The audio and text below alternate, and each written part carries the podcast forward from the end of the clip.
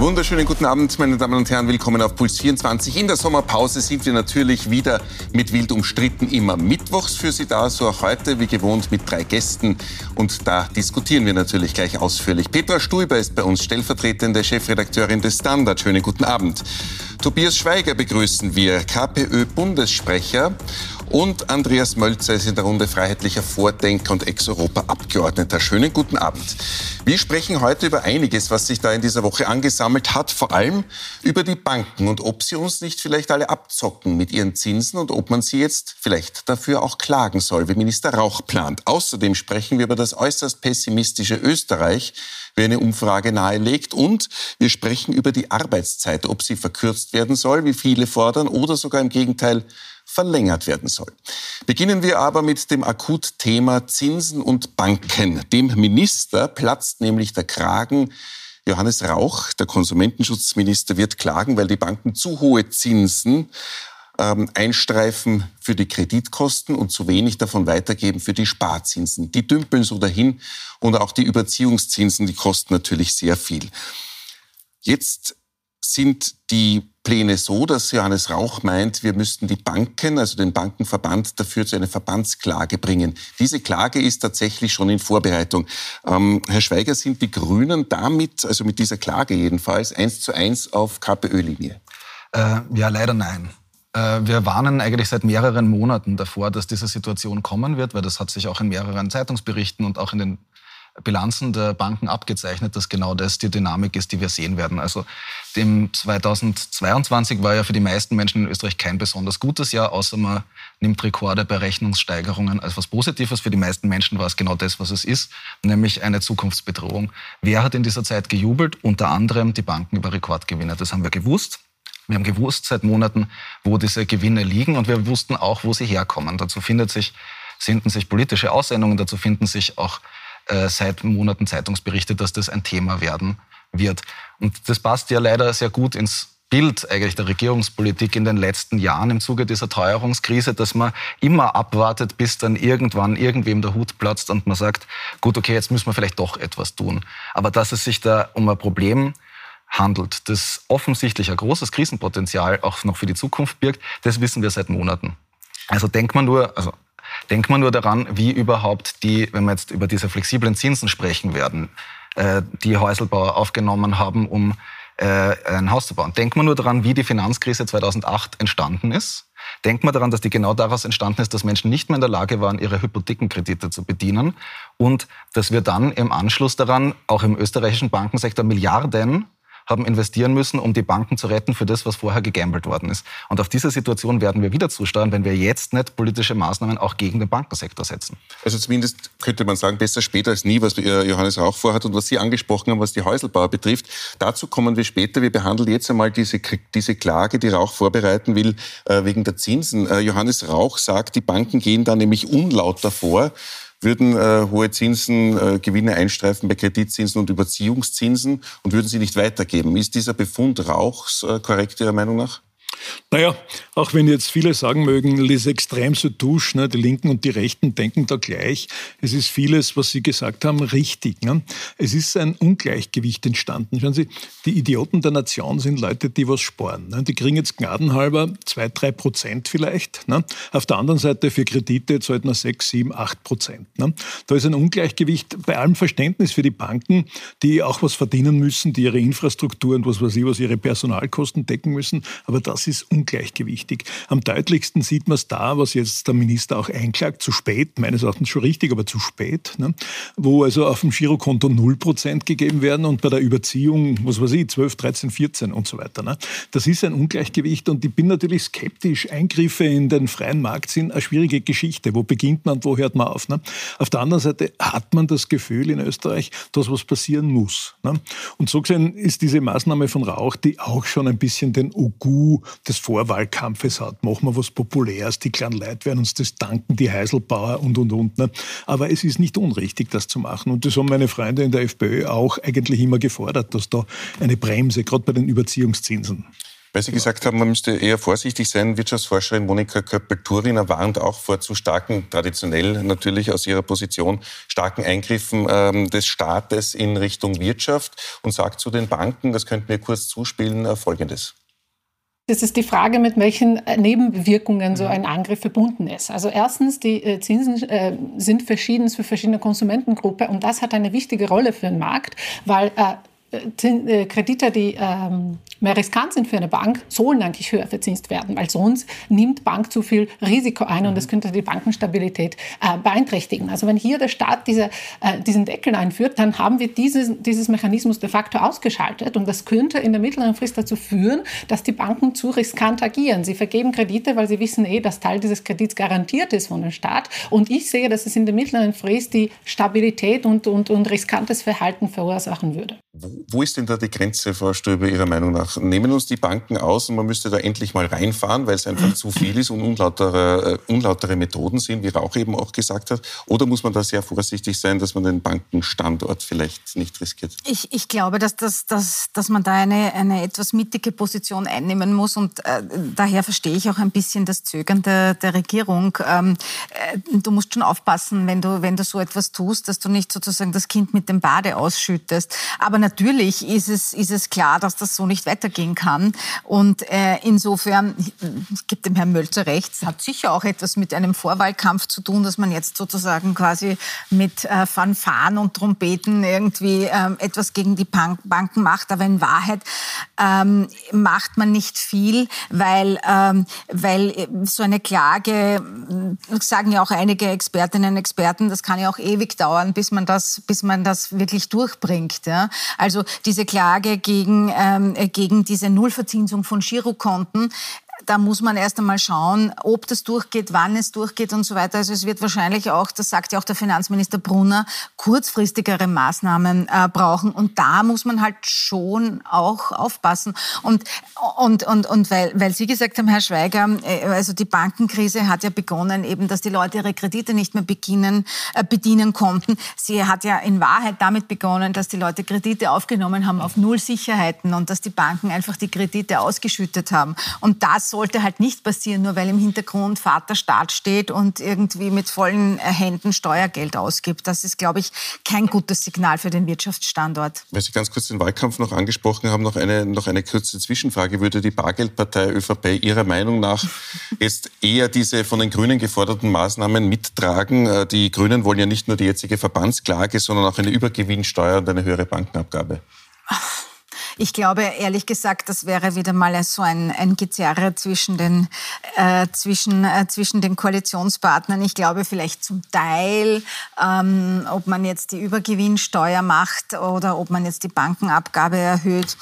Ich bin mir nicht ganz sicher. Also ich glaube, das hätte wieder großes Potenzial für Streit in der Koalition.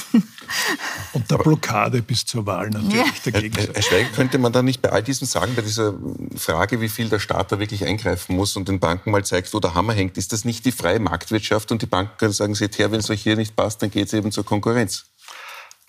Das ist tatsächlich genau die freie Marktwirtschaft, was wir da jetzt sehen. Also das Problem ist nur, also Sie haben ja völlig richtig gesagt, die Leute haben zu viel Geld ausgegeben, weil es, also im Sinn, oder haben Kredite aufgenommen, die sie nicht bezahlen konnten. Und gleichzeitig, ich würde wieder hergehen und sagen, naja, vor allem haben die Banken diese äh, Wertpapiere dann genommen, daraus genau. Papiere genau. gebastelt und darauf spekuliert. Mhm. Das heißt, da, wir haben meiner Meinung nach auch aus der Finanzkrise 2008 im Zuge dessen, wie man Banken überhaupt regulieren muss, nichts gelernt. Der Einspieler hat das ja nochmal gezeigt, wir brauchen quasi den Zins Schutzmechanismus, damit Banken sich nicht aufführen, als wären sie im Wilden Westen. Dann müssen wir aber doch, denke ich, an die Ursache herangehen und dafür sorgen, dass unsere Ökonomie, unsere, der, der, Wohlstand von unseren Menschen nicht davon abhängt, dass man Leute, die glauben, sie wären im Wilden Westen, mit Mechanismen zügelt, sondern wir müssen als Gesellschaft herangehen an die Sache und sagen, wie gewährleisten wir eigentlich, dass essentielle Sachen wie leistbares Wohnen und so weiter und so fort, da, also Menschen zur Verfügung stehen. Und deswegen glaube ich, dass es sehr wohl darum geht, dass wir staatliche Eingriffe machen. Das ist, ist natürlich immer leicht gesagt, dass man da das Kind mit dem Bade ausschüttet. Auf der anderen Seite, also wir sehen, welche Bäder jetzt ausgeschüttet werden, wenn Menschen darunter leiden werden. Aber also wir leben halt auch in einer globalisierten na, natürlich, Welt. Na, natürlich, ja, es, ist, es ist natürlich, es ist, es, mhm. natürlich ist das eine sehr komplizierte Angelegenheit. Mhm. Aber wir wissen das eben seit Monaten, dass das auf uns zukommt. Ich glaube, äh, dass äh, Kostensteigerung der Banken nicht rechtfertigen, was wir da gerade erleben. Also die Arbeiterkammer hat es erhoben, um wie viel Prozent, 20 Prozent der Erhalt eines Girokontos in den letzten zwei, äh, zwei Jahren gestiegen ist. Das ist deutlich mehr als die allgemeine Inflation. Das ist deutlich mehr als in anderen EU-Ländern. Das heißt, der österreichische Bankensektor bereichert sich gerade auch einfach an den Girokonten und damit an etwas, was wir alle brauchen, die ein Gehalt oder einen Lohn beziehen, nämlich an unseren Girokonten. Und das ist nicht in Ordnung. Ist schon klar, aber bevor wir jetzt zur Abschaffung des Privateigentums kommen äh, und überhaupt zur Infragestellung der Marktwirtschaft, muss man ansagen, wir haben eine freie Marktwirtschaft, sie hat aber soziale Regulative, ne? also eine soziale Marktwirtschaft und das, dieses Faktum rechtfertigt gewisse Eingriffe. Ne? Und da liegt es eben an einer vernünftigen Politik, dass man die so gestaltet, dass nichts Schlechtes passiert. Schauen Sie, wenn meine Freunde in Italien jetzt diese, diese Übergewinnsteuer für Banken einführen. Ne? Da gibt es natürlich auch Stimmen, die sagen, das ist höchst gefährlich. Es geht ja nicht nur um die Übergewinne der Banken, es geht doch darum, wie schafft man es, dass die Menschen, die heute unter der Inflation leiden, überhaupt entsprechend äh, mit ihrem Einkommen auskommen. Ne? Jetzt die Frage, heizt man die Inflation damit an, mit so einer Übergewinnsteuer, oder kann man sie bekämpfen? Und das ist die Frage, was fängt die Regierung mit dem Geld, das sie aus der Übergewinnsteuer erhält, an? Das ist ja dann die große Frage auch. Ne? Und da gibt es eben genau diesen Vorschlag, weil Sie die Häuselbau auch schon erwähnt haben und mehrmals diese dieser, Begriff gefallen ist von Sven Hergovich, dem niederösterreichischen SPÖ-Chef. Der möchte nämlich aus dieser Bankensteuer äh, einen Zinsdeckel heraus ableiten, der den Häuselbauern zugutekommen könnte. Hören wir da kurz mal rein, das hat er heute gesagt. Ich freue mich, dass hier meine Vorschläge auch aufgegriffen werden, weil ihr letzte Woche erstmals darauf hingewiesen habt, dass es eigentlich nicht so sein kann, dass Sparzinsen stagnieren, Kreditzinsen in die Höhe schießen, Banken mit dieser Differenz Rekordgewinne schreiben. Sie müssen sich vorstellen, allein letztes Jahr hat sich der Bankengewinn um vier weitere Milliarden auf 10 Milliarden Euro, das ist ja wirklich viel Geld, gesteigert. Und das ist, glaube ich, schon eine Frage, die wir diskutieren muss, ob wir nicht einen Teil dieser Übergewinne hier dafür heran anzuziehen, zum Beispiel wie von mir vorgeschlagen, einen Zinspreisdeckel für Häuselbauer einzuführen, mhm. weil ja jetzt im Moment diese Rekordgewinne nur auf Kosten der Häuselbauerinnen und Häuselbauer gemacht werden. Und da schlägt er was durchaus Umstrittenes vor. Er sagt, Menschen, die variable Kredite oder Mixkredite laufen haben, höchstens drei Prozent Zinsen zahlen sollen. Und die Differenz zum geforderten Bankenzinssatz, den zahlt dann der Staat, der vorher den Banken die Übergewinne entnimmt. Herr Mölzer, verlieren dann die Häuselbauer, die früher keine Fixzinskredite abschließen wollten, ihr Eigenheim und müssen jetzt von uns dringend gestützt werden? Naja, das ist die Frage. Ne? Die, die einen variablen Kredit haben, sind dann die Blöden bei, bei einer solchen Regelung. Also wenn, müssten wir die, die schon... Fixzins haben. Ja, äh, richtig. Weil die haben die höhere die, Gebühren in Kauf genommen? Also, zum Beispiel Bausparer, die mit einem Fixzins das abgeschlossen haben, sind dann die Blöden. Ne? Da müsste man, wenn, dann Regelungen ein, die alle betreffen. Aber das ist schon ein, ein sehr massiver Eingriff, ne? das so zu reduzieren und das so festzulegen. Ob das nicht einen gewissen planwirtschaftlichen Charakter annimmt, das ist die Frage. Was sagen Sie dazu, Herr Schweiger, zum Fixzinsdeckel, den Herr Govich hier vorschlägt? Also ich bin grundsätzlich auch der Auffassung, dass es natürlich also immer um eine Frage von sozialer Gerechtigkeit geht. Und äh, wenn, wenn man denn überhaupt glaubt, dass es sinnvoll ist, äh, den Erwerb von Eigenheim über Kredite zu lösen, würde ich mir auch vorstellen, dass sehr viele Leute, die jetzt einen äh, fixverzinsten Kredit aufnehmen, sich denken, sozusagen, das ist äh, mir gegenüber ungerecht und da wird es äh, Maßnahmen dafür geben müssen. Die KPÖ setzt sich aber im Wesentlichen dafür ein, dass Menschen nicht in Armutsfalle geraten. Und es mag unvernünftig gewesen sein, sich in dieser Situation, äh, sich auf variabel verzinste Kredite einzulassen. Auf der anderen Seite war das für Ökonominnen auch die letzten Jahre nicht absehbar, wann diese Nullzinspolitik zu Ende geht. Und da muss man schon tiefer in die Materie einsteigen, um eine Idee davon zu haben, wann das denn zu Ende geht. Man hat sich in den letzten Jahren daran gewöhnt, dass sich das eben auf dem Niveau bewegt. Und äh, Andererseits denke ich, geht es eben darum, soziale Notstände zu verhindern. Eben andererseits beharre auf dem Punkt, dass selbst wenn Menschen Kredite aufgenommen haben, die sie sich zu dem Zeitpunkt nicht haben leisten können, das Glücksversprechen in unserer Gesellschaft ist momentan, sich ein Eigenheim zu erwerben. Das ist nicht mein Glücksversprechen, aber es ist eines, was es in dieser Gesellschaft gibt. Und andererseits ist es eben auch so, dass wenn wir in Kauf nehmen, dass äh, Menschen ihre Hypothekenkredite, ihre Eigenheimkredite nicht mehr bedienen können, dann wird es andere Maßnahmen oder andere Folgen im Bankensektor haben. Und ich weiß, wer die bezahlen wird müssen. Das wird dann darauf hinauslaufen, dass wir das nächste Bankenrettungspaket schnüren. Das dritte eigentlich in zehn Jahren, wenn man die Corona-Hilfen auch als ein Bankenrettungspaket begreift.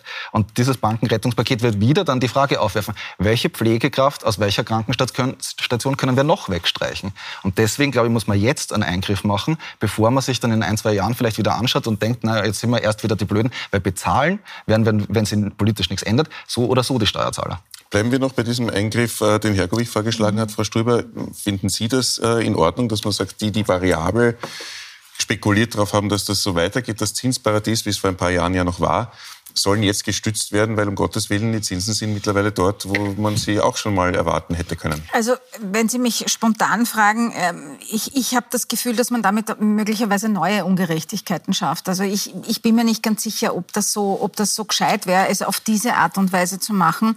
Und vor allem, ähm, ja, wir haben ja eher die, die Häuselbauer mit dem Glücksversprechen, das Sie angesprochen haben, Herr Schweiger. Aber auf der anderen Seite, wir haben auch irrsinnig viele Leute, die äh, Konsumentenkredite haben, die einfach Kredite haben, weil sie sich ihr Leben nicht mehr leisten können. Was passiert denn dann mit denen?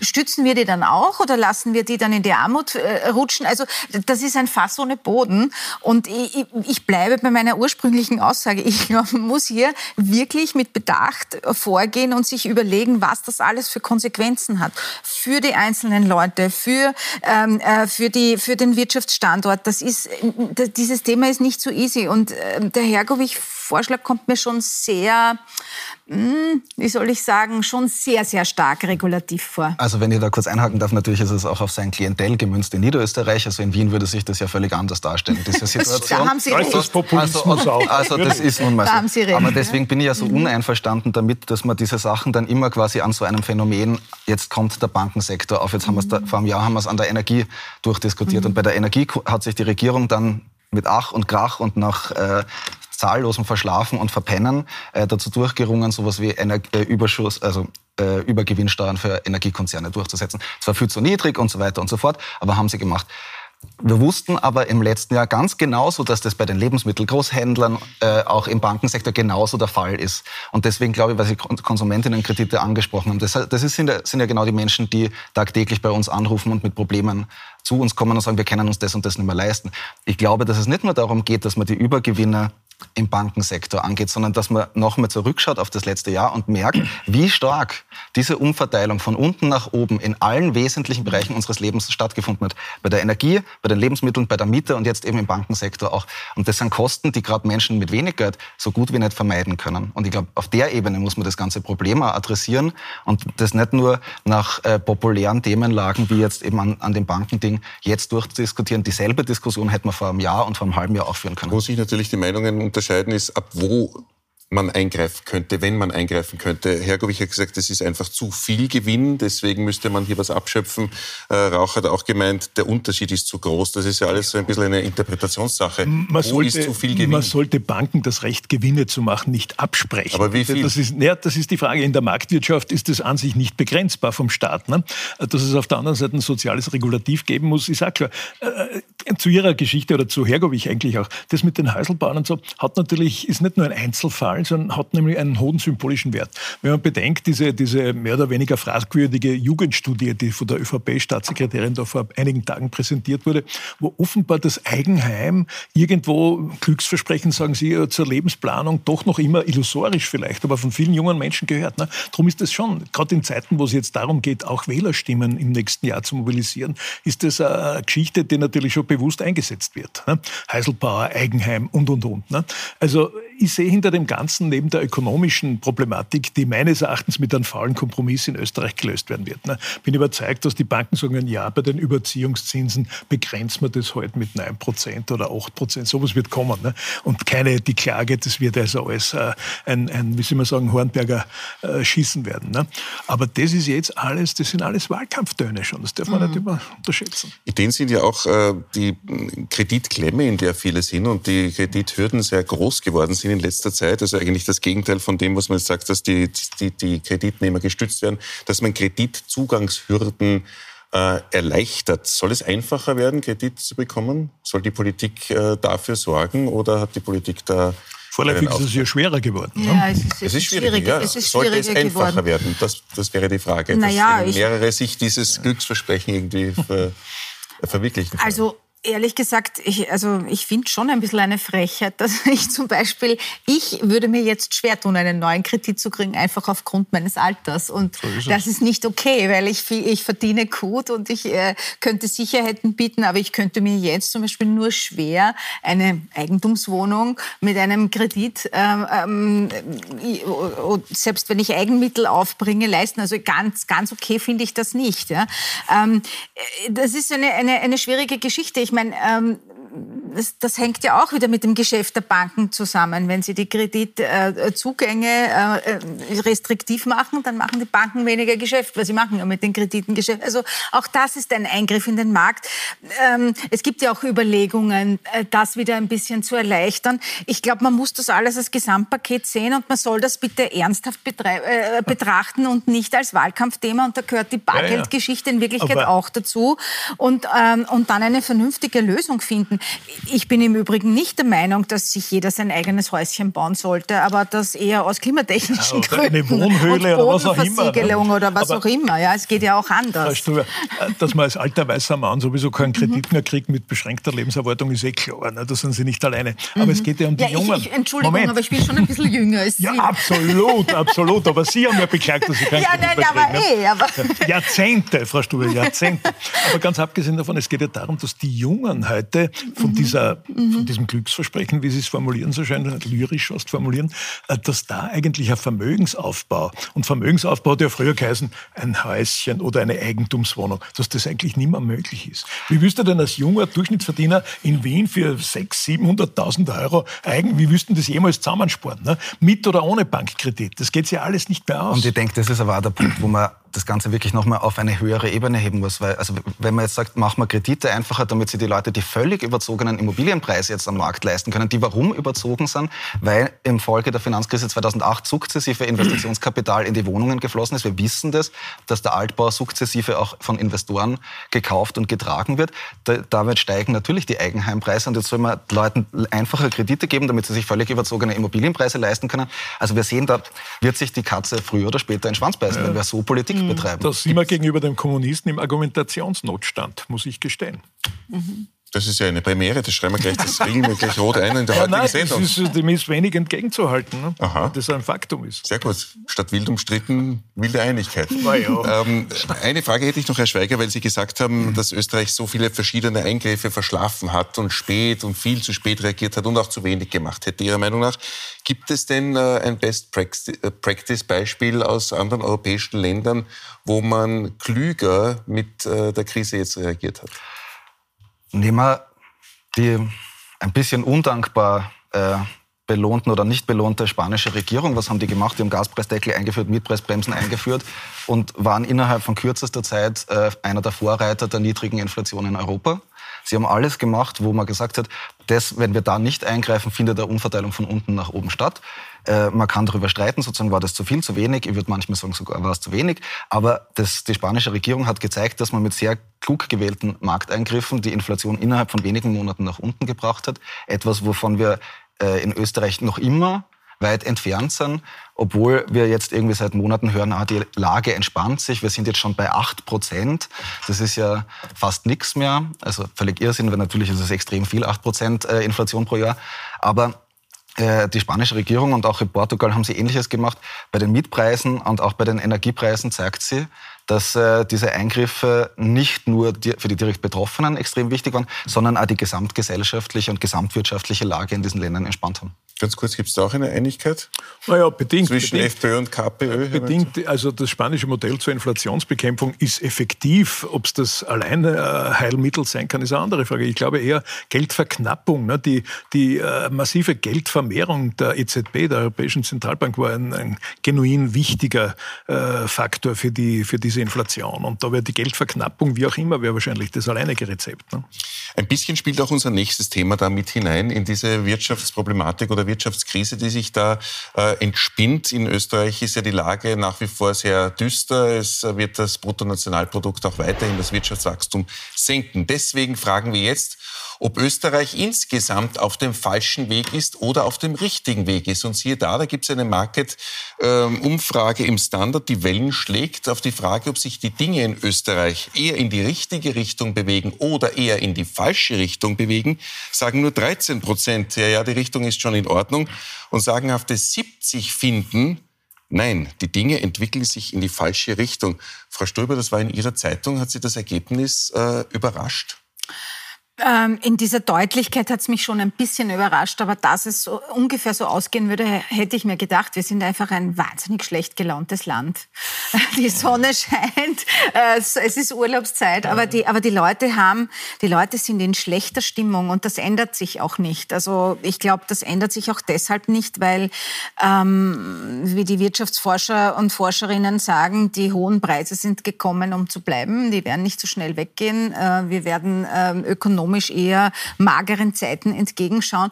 Die Leute spüren das, sie spüren die Teuerung. Die Teuerung ärgert auch. Also abgesehen davon, dass sie manche wirklich in Verzweiflung äh, stürzt, aber, aber viele ärgert sie. Und ähm, ich, ich habe mir, äh, äh, Sie entschuldigen, das ORF-Sommergespräch mit dem Vizekanzler angeschaut, der ganz gut auch argumentiert hat. Also Werner Kogler hat halt gesagt, ja, wir haben ja, ähm, bei den Corona-Hilfen hat man uns vorgeworfen, dass wir irgendwie die, die, das Fühlhorn über alle ausgeschüttet haben. Und jetzt haben wir es halt so gemacht, dass wir den benachteiligten Gruppen äh, Boni gegeben haben und so weiter und so fort. Und für die haben wir was getan. Aber das ändert nichts daran, die schlechte Laune, die äh, ist sozusagen quasi verbreitet im Mittelstand. Der Mittelstand ist, ist, ähm, äh, hat Angst um, um, um ähm, seinen, äh, seinen Status, hat Angst um sein, um sein Vermögen, hat Angst darum, ob, ob, es, ob es sich mit dem Einkommen noch so ausgeht, den eigenen Lebensstandard zu halten und so weiter. Und das ist äh, sozusagen das, ähm, das Ergebnis dieser Studie, das sich hier widerspiegelt. Weil bei den 70 Prozent logischerweise nicht mhm klarerweise nicht nur armutsgefährdete Menschen Natürlich, sind, sondern ja. das geht sehr mhm. in, die, in, die, in die mhm. Breite der Gesellschaft. Ist das ein, ein, ein, ein, Befund, den Sie auch teilen, Herr Schweiger? Ja, das drückt sich tatsächlich aus an allen Infoständen, die wir machen, ist eigentlich, dass die Mehrheitsposition der Menschen aus den unterschiedlichsten politischen Lagern auch, ähm, und ich kann das, muss ich sagen, sehr gut verstehen. Also ich hätte jetzt auch wenig Grund, Menschen einen unmittelbaren Optimismus in die Hand zu geben. Äh, manche sind völlig verzweifelt, äh, ob ihre persönlichen Situation und wissen nicht, wie sie am Ende des Monats ihre Rechnungen zahlen müssen, sind dann dankbar, wenn sie bei uns äh, ankommen und in Wien zum Beispiel hören, äh, von der KPÖ gibt es regelmäßig äh, gratis Essensausgaben, weil es ihnen vorn und hinten nicht reicht. Es gibt die Leute, die eher merken, so sie spüren das selber und die Ungerechtigkeitsempfinden haben und sagen, wieso ist es so, dass in Österreich eine Familie vermutlich mehr Vermögen besitzt als die untere Hälfte der Bevölkerung? Warum ist es so, dass 335 Menschen ähm, ein Drittel des Finanzvermögens besitzen. Und es gibt natürlich eine große Mehrheit in Österreich, nämlich die Mieterinnen und Mieter, die völlig zu Recht sagt, ähm, die Entscheidung zwischen einer Mietenbremse und einem Wohnkostenzuschuss, den die Regierung dieses, dieses Frühjahr getätigt hat, ist die Entscheidung, ob ich möchte, dass ein Großteil des erarbeiteten Vermögens oder des Einkommens von Menschen entweder bei ihnen selber bleibt oder ob über den Umweg des Steuergeldzuschusses weiter Geld auf die äh, Konten der reichsten Prozent landet. Weil wir wissen, acht von zehn Mieteuros in Österreich gehen auf die Konten der reichsten zehn Prozent. Na, nun nicht. Wer soll die Eigentumswohnungen besitzen? Das heißt aber, die politischen Maßnahmen, die in den letzten Monaten und Jahren getroffen worden sind, haben allesamt dazu geführt, dass mal mehr, mal weniger entlastet worden ist in einer Krisensituation für Einzelpersonen. Aber grosso modo hat es dazu geführt, dass von unten nach oben umverteilt worden ist, manchmal direkt, manchmal indirekt über den Umweg der Steuermittel. Würden Sie sagen, Herr Mölzer, dass diese Sorgen, die jetzt äh, Herr Schweiger zusammengefasst hat, dafür verantwortlich sind, dass 70 Prozent jetzt sagen, eben das Land geht in die falsche Richtung? Schauen Sie, bevor wir jetzt diese, diesen Befund, der sicher richtig ist, ne, äh, auf Klassenkampf-Rhetorik reduzieren, ne, indem die Bösen reichen und die Armen Armen, äh, muss man eins sagen, es gibt eine historische Perspektive. Ne? Es hat die Nachkriegsgeneration, also in den 50er Jahren geboren wie ich, äh, einen gewissen Grundoptimismus nach den Katastrophen des vorigen Jahrhunderts, zwei Weltkriegen und und und gehabt. Und gesagt, es geht aufwärts, es geht bergauf, es wird alles besser, die Technik, es wird alles effizienter, es wird sozial gerechter und und und. Ne? Und dieses Bewusstsein ist weg. Schauen Sie, die Jungen oder Ihre Generation. Ist es schon länger weg oder jetzt gerade? Nein, frisch? Nein, nein, nicht frisch. Das ist schon ein Prozess, der, der schon etliche Jahre, glaube ich, läuft, oder sogar 20, 30 Jahre. Aber diese junge Generation, die über fünf Kinder, ich weiß das ja genau, ne, die zwar sehr verwöhnt sind und alles haben eigentlich, ne, äh, aber die haben den Optimismus nicht mehr. Ne, zu sagen, es geht aufwärts, im Gegenteil, die haben alles Gefühl, hoppla, es geht abwärts. Ne. Und das ist ein grundlegender Faktor, ökonomisch und psychologisch sozusagen für das Gemeinwesen, für die Republik insgesamt. Es ist interessant, aus der historischen Perspektive erinnert mich das an die Zeit nach dem Ersten Weltkrieg, ne, mit dem großen Unterschied, dass wir heute auf sehr hohem Niveau vom Wohlstand her jammern und damals natürlich wirklich mit Hunger und, und, und Katastrophe. Ne. Aber der Pessimismus, der beim Österreicher, denk mal an Estreu, der Komet kommt und so weiter, ne, der ist sowieso drinnen im Österreich. Und jetzt ist er auch ein begründeter Pessimismus, das ist das Schlimme. Ne. Und jetzt diskutieren wir natürlich gleich noch äh, hier in der Sendung, wie wir da wieder rauskommen und ob die Österreicher vielleicht Vertrauen schöpfen zu einer oder mehreren politischen Kräften, die uns aus diesem Pessimismustal und aus dem Krisenszenario wieder herausführen. Wir sind gleich wieder da bei Wild umstritten.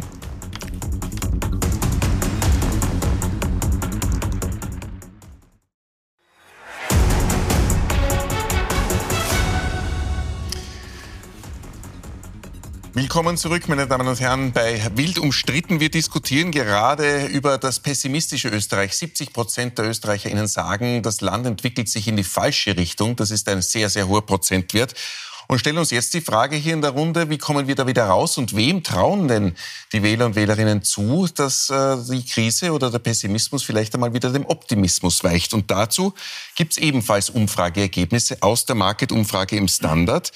Da wollen die meisten nämlich die SPÖ in der künftigen Regierung sehen. Obwohl die FPÖ nach wie vor in den Umfragen führt, sind es deutlich mehr Menschen, die wollen, dass die SPÖ mitregiert und äh, gar nicht so wenige wollen, dass die FPÖ um Gottes Willen nicht mitregieren will, nämlich nur 42 Prozent sagen das. Im direkten Vergleich wird es noch augenscheinlicher.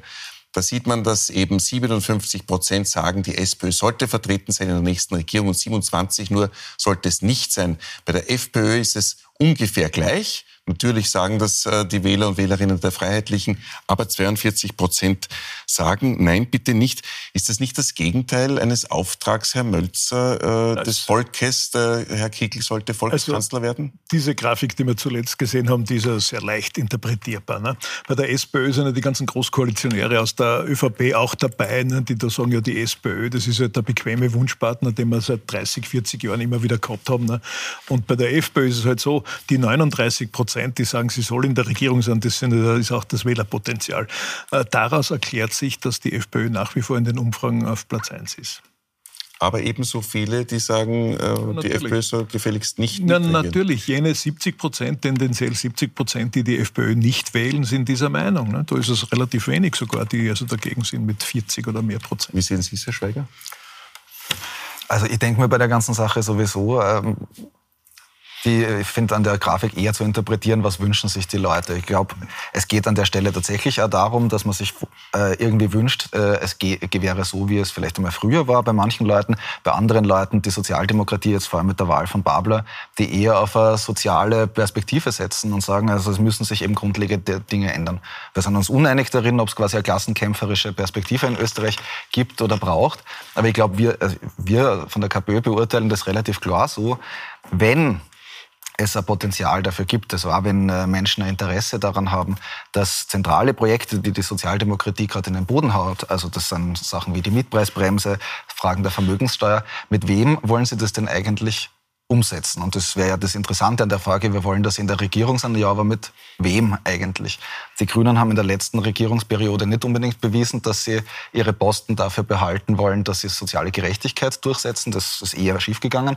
Die Neos haben jetzt schon abgewunken. Für uns ist also relativ klar, wir werden unsere politische Perspektive mal darauf ausrichten, dass es sehr wenig Vertreterinnen für soziale Gerechtigkeit in Österreich eigentlich gibt. Und ich glaube, es spricht vor allem dafür, dass man sagt, man, man, man, hat eine politische Frustration eigentlich mit etablierten Parteien und wünscht sich halt irgendwo, dass das, was gerade am neuesten ist, und das ist momentan die Erneuerung des Parteichefs der Sozialdemokratie, dass das etwas hergibt, wo sich etwas ändert. Ob das aber eine glaubwürdige Perspektive hat, wird davon abhängen, wie überhaupt diese Wahl ausgeht und nicht nur äh, das Ergebnis einer bestimmten Partei wird da bestimmen. Es wurde ja auch die Sonntagsfrage abgefragt, dass die KPÖ übrigens bei drei Prozent, was knapp unter der vier Prozent Hürde wäre, äh, um in den Nationalrat zu kommen. Aber weil es äh, der Herr Schweiger angesprochen hat, Frau Stulber, ähm, Babler, der Neue jetzt an der SPÖ-Spitze, so richtig ein Babler-Effekt merkt man auch nicht. In der Sonntagsfrage ist die SPÖ ungefähr gleich auf mit der ÖVP vielleicht am Punkt vorn und doch sechs, sieben Punkte hinter der FPÖ. Ist der Babler-Effekt nie gekommen? Kommt er erst? War es schon? Naja, also wenn die SPÖ so weitermacht und es schon wieder irgendwelche Querschüsse zum Beispiel aus dem Burgenland gibt, glaube ich, wird dieser Effekt nicht eintreten.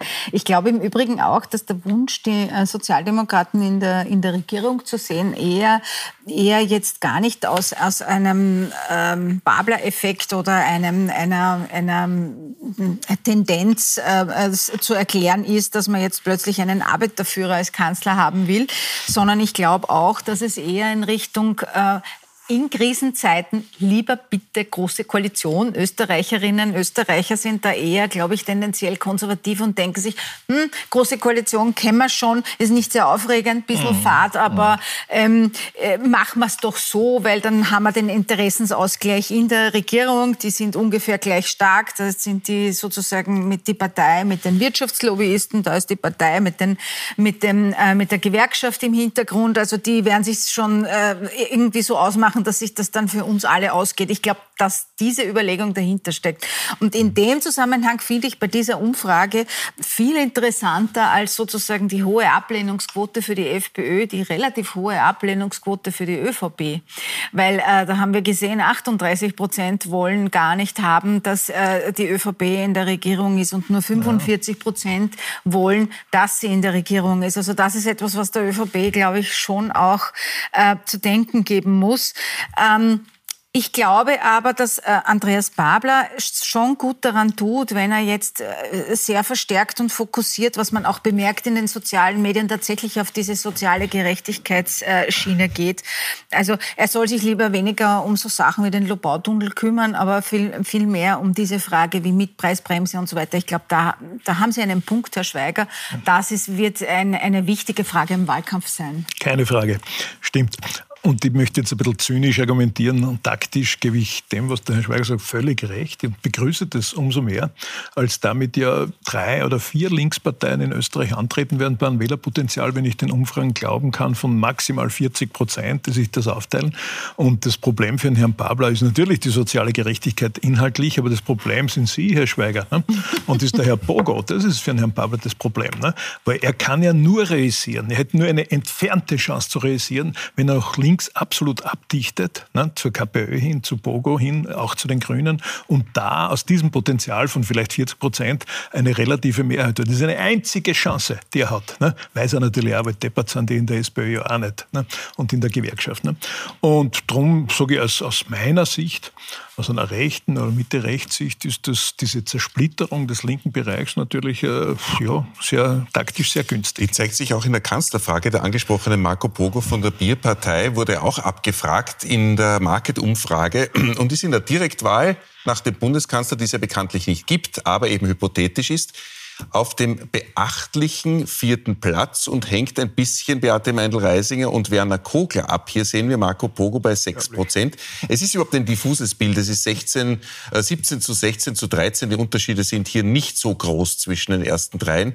Und bei den unter 30-Jährigen, das ist in der rechten Hälfte der Grafik eingeblendet, ist Pogo der Superstar mit 22 Prozent in der Kanzlerfrage vor Herbert Kickel, Karl Nehammer Babler und natürlich auch den kleinen Parteien.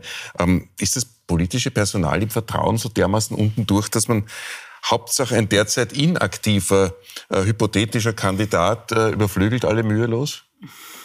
Sie sind nicht abgefragt worden, Herr Schweigel. Das ist ein Protestfaktor. Also ich, kann, also ich kann die Frustration äh, der Menschen extrem verstehen. Also man, man weiß ja wirklich so nicht mehr, wem soll man eigentlich vertrauen. Einer der wesentlichen Punkte, warum Menschen äh, die auf uns zukommen und sagen, okay, ihr seid die Einzigen, denen wir noch vertrauen können, ist zum Beispiel diese Frage der Politikerinnengehälter. Ne? Also da sollte auch die FPÖ sich einmal überlegen, warum sie in äh, Wahlkampfzeiten immer findet, dass die Politikergehälter zu hoch sind und in Salzburg, mhm. kaum ist man in der Koalition, hat man im äh, Juni die Anerkennung, im Juli die Parteienförderung und im August dann die Politikergehälter zu erhöhen. Ne? Also das ist ja etwas, was für Menschen völlig unnachvollziehbar ist, dass man vor den Wahlkampf Politiker, den Beruf des Politikers schlecht redet, beziehungsweise zu Recht sagt, dass die Gehälter zu hoch sind, um sie direkt nach der Wahl dann als allererstes zu erhöhen. Und ich glaube, das sind einfach Dinge der Unglaubwürdigkeit, die sich in so vielen Bereichen zeigen. Das könnte man an jeder einzelnen Partei durchbuchstabieren die Sozialdemokratie, die auf Bundesebene sagt, natürlich brauchen wir eine Mietenbremse, Mietendeckel, her damit, sofort, Regierung, was ist los? Was tut man in Wien im Gemeindebau? 200.000 Wohnungen und die Mieten werden erhöht.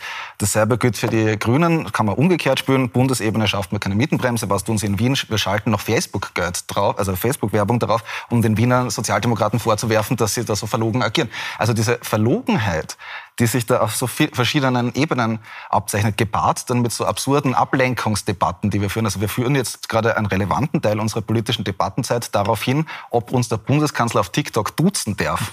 Das ist circa das Niveau, auf dem Menschen erleben, dass ihre Abstiegsängste und ihr realer Abstieg Richtung Armut politisch adressiert und behandelt wird. Sie wurden ganz kurz abgesprochen, also nicht Sie, sondern ja, die Freiheitlichen in Salzburg, das die das eine sagen. Alles nicht unrichtig, was der Herr Schweiger sagt, allzumal ihm drei Prozent laut Umfrage recht geben dabei dabei. Ne? Darauf möchte ich hinweisen. äh, aber es ist die Politikergelder ist eine spezielle Frage, die natürlich auch einer tieferen Betrachtung äh, notwendig wäre.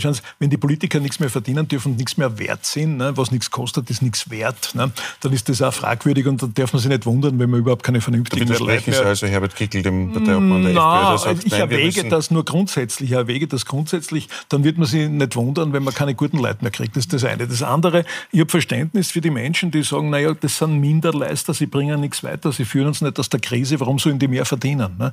Das ist halt eine, eine ambivalente Geschichte. Also ein kurzer Exkurs jedenfalls war das zu den Gehältern. Also ich, ich verstehe diese Debatte überhaupt nicht. Ich, ich will Profis haben, also das ist ein Beruf. Äh, wenn ich, wenn ich vor einem Arzt oder einer Ärztin stehe, will ich auch, dass die ordentlich bezahlt werden. Und äh, ich will auch, dass Politikerinnen und Politiker ordentlich bezahlt werden. Was ist denn das bitte für eine Debatte? Darum geht es ja auch überhaupt nicht. Es geht irgendwie darum, finden wir einen Weg aus der Krise, finden wir eine Möglichkeit, um dieses Land irgendwie erstens äh, wirtschaftlich wieder ein bisschen in Schwung zu bringen und andererseits aber den Leuten auch bei ihrem äh, alltäglichen Struggle ähm, zu helfen. Und ich finde ich finde jetzt überhaupt nicht, dass man sagen kann, die sind alle Minderleister. Das ist genauso diese, das ist genau diese populistische Debatte, die uns zu, die, die, die uns zu nichts äh, weiterbringt. Ja? Und ich denke mir, man muss die Dinge differenziert sehen und man muss auch äh, einfach einen, einen Wettstreit der, der, der, der, Gedanken, der Ideen zulassen. Was ich ein bisschen beklage, ist, dass mir dieser Wettstreit der Ideen einfach zu,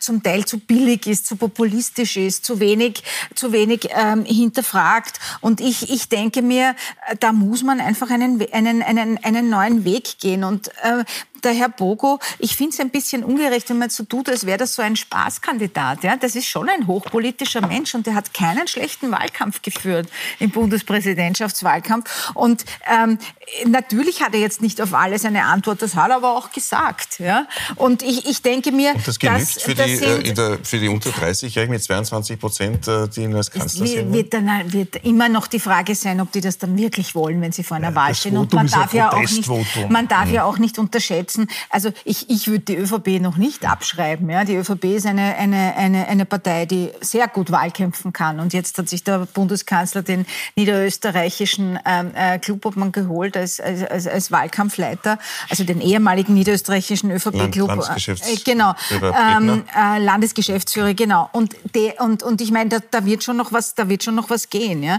Ich, ich was, was, was ich wirklich furchtbar finde, ist, dass wir so immer so ähm, auf den Spitzen von Debatten debattieren und immer nur das, äh, quasi die obersten fünf Prozent eines Themas anschneiden, aber wirklich in die Tiefe gehen, das macht ja keine Partei und schon gar nicht die FPÖ, Herr Mölzer. Und wir hier auch nicht. Wir hier auch nicht Herr Mölzer hat es vorher angesprochen, äh, dass eben die, die linke Parteienlandschaft in Österreich so zersplittert äh, sei. Die Bierpartei Marco Pogo, äh, die KPÖ jetzt bei drei Prozent in der Sonntagsfrage, Babler hätte man dann auch noch. Die Grünen sind ja auch natürlich politisch prinzipiell ja links beheimatet.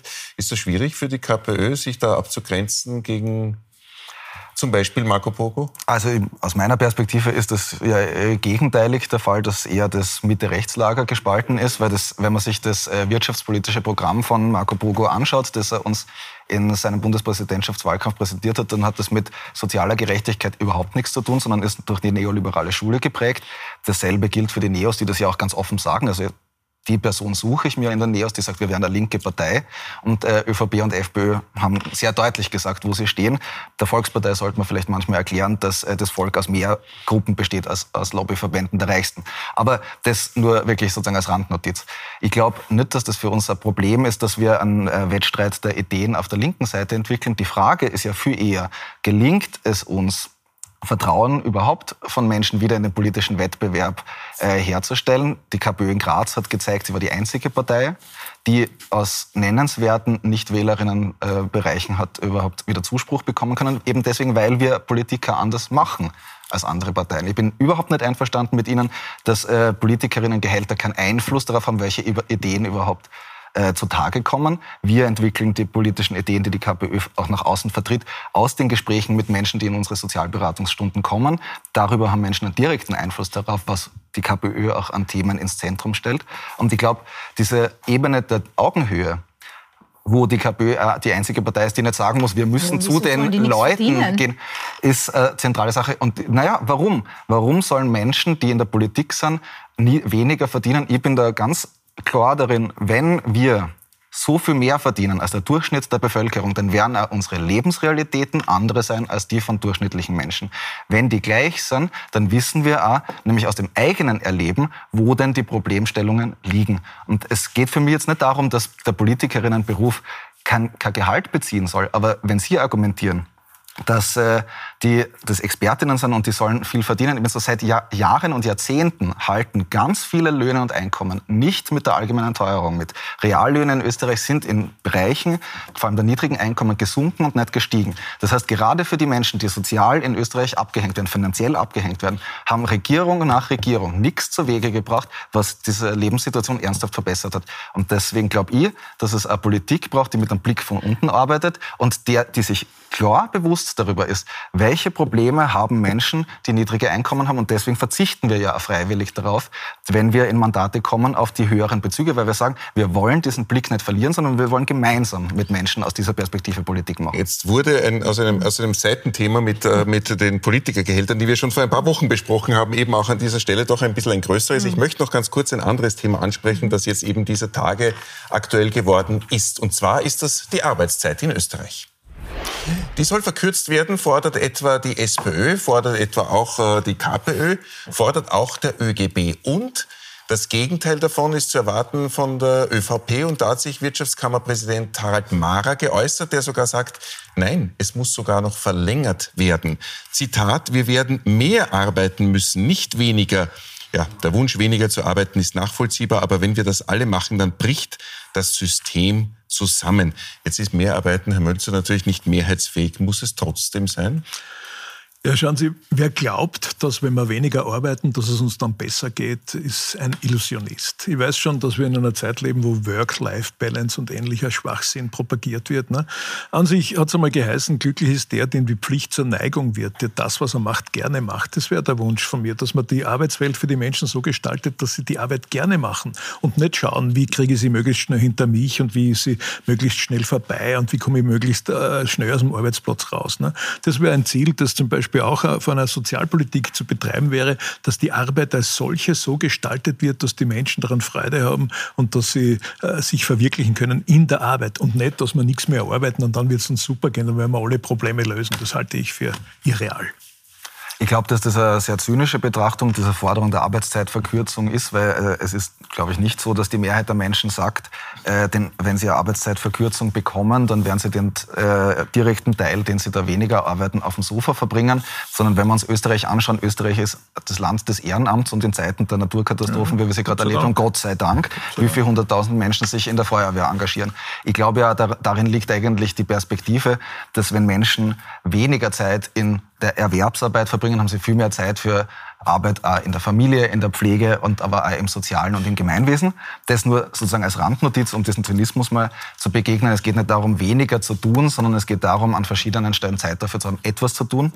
Und bei der äh, Arbeitszeitverkürzung, denke ich, ist es ein zentrales Ding, das ja genau damit zu tun hat, schaffe ich es für bestimmte Berufsgruppen, das Arbeitsverhältnis wieder attraktiver zu machen. Wer Pflegekräften zuhört, weiß, sie sagen einmal, wir wollen mehr Zeit pro Patientin und weniger Gesamtarbeitszeit, weil wir diese psychische und physische Last, die der Pflegeberuf mit sich bringt, in der Dauer, die sie momentan von uns abverlangt, nicht leisten können. Aber wir wollen den Menschen in der Pflege, äh, die, die Menschen, die ins Krankenhaus kommen, die wir pflegen, mit Würde und Anstand begegnen können. Dafür brauchen wir mehr Zeit pro Person, aber quasi weniger Zeit im Spital insgesamt. Und das macht den Beruf ja attraktiver. Das heißt, mehr Leute können sich dann auch wieder entscheiden, diesen Beruf zu ergreifen, der sehr wichtig ist.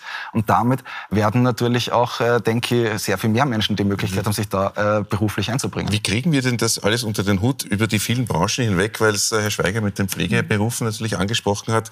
Das ist eine völlig andere Anforderung als alle anderen Berufe, könnte man sagen. Gibt ganz schwierige und andere, wo es sich leichter verwirklichen lässt. Wie kriegt man es unter den Hut, eine 32-Stunden-Woche überhaupt umzusetzen oder anzudenken in Österreich? Oder ist das illusorisch Ihrer Meinung nach? Also ich glaube nicht, es, es, gab immer wieder mal Arbeitszeitverkürzungen. Also ich glaube nicht, dass das illusorisch ist. Ich glaube schon, dass das geht. Es geht wahrscheinlich nur schrittweise und es, äh, man, muss, man muss sich sehr, auch sehr genau anschauen, in welchen Branchen es geht. Die Frage ist halt auch immer, ist es dann bei vollem Lohnausgleich oder nicht? Das ist ja irgendwie der springende Punkt. Ähm, und ich muss schon sagen, äh, wir können ja überall sehen, auch dass die, dass die Menschen ja selbst Fakten schaffen. Also ähm, auch zum Beispiel in meiner Branche ist es so, dass ähm, wirklich also vor allem die junge Generation gerne weniger arbeitet und auch ähm, in Kauf nimmt, dadurch weniger zu verdienen. Und das ist jetzt, äh, Sie können es Work-Life-Balance Schwachsinn nennen, Herr Mölzer, aber das heißt auch, die wollen das auch deswegen machen, weil sie die Versorgungsarbeit für die Familie besser aufteilen, was ich jetzt aus einer Gleichstellungs- und feministischen Perspektive für einen Fortschritt in der Gesellschaft halte, weil das kann ja wohl nicht immer nur Frauensache sein, sondern das ist gut, wenn sich beide Teile das aufteilen wollen. Was auch derzeit, das ist Work-Life-Balance. Was derzeit meistens mit Teilzeitjobs für Frauen eben Na, so ist es. Und das kann ja wohl auch nicht äh, der Weisheit letzter Schluss sein. Ja? Aber ich denke schon auch, dass ähm, auch, auch die andere Seite insofern recht hat, ähm, dass das halt ein bisschen schwierig ist. Äh, wie gesagt, äh, wir, wir müssen jetzt schon Positionen besetzen mit Leuten, die wir nicht haben. Und äh, wenn, ist das ein langfristiges Ziel. Aber ich denke mir, man sollte, man sollte sich's anschauen und man sollte sich's überlegen und es sollte schon auch in diese Richtung durchaus gehen, wenn auch mit einer längerfristigen Perspektive und klug gemacht, hineingeschaut in die Branchen, wo geht's, wo geht's nicht und äh, sozusagen äh, das äh, Versprechen der, der Unternehmen ähm, für ihre Arbeitnehmer, wir sorgen für dich, das muss sich auch verbessern. Ja? Die Leute wollen sich auch deswegen nicht mehr engagieren, weil sie das Gefühl haben, dass dieses Fortschritts- und Aufstiegsversprechen nicht mehr funktioniert in den Unternehmen. Die werden sich was überlegen müssen, mhm. wie sie mit ihren Mitarbeiterinnen und Mitarbeitern besser umgehen. Wir haben gesehen, es ist ein Riesenthema und es wäre noch extrem viel zu diskutieren, sind aber komplett am Ende der Zeit. Zeit, was die Arbeitszeit betrifft. Aber das Thema wird uns natürlich noch länger begleiten. Vielen herzlichen Dank fürs Mitdiskutieren, Petra Stuiber, Andreas Mölzer und äh, Herr Schweiger natürlich auch, Tobias Schweiger von der KPÖ. Wir sind nächste Woche wieder da im Sommerspezial bei Wild umstritten. Und zwar diskutieren dann Maximilian Weinzierl, äh, Jugendchef der Freiheitlichen, Kommunikationsberaterin Christina Aumeier-Hayek ist da und Puls24-Chefredakteur Stefan Kaltenbrunner, bei Wolfgang Schiefer. Wild umstritten, soweit für den Mittwoch. Schönen Abend.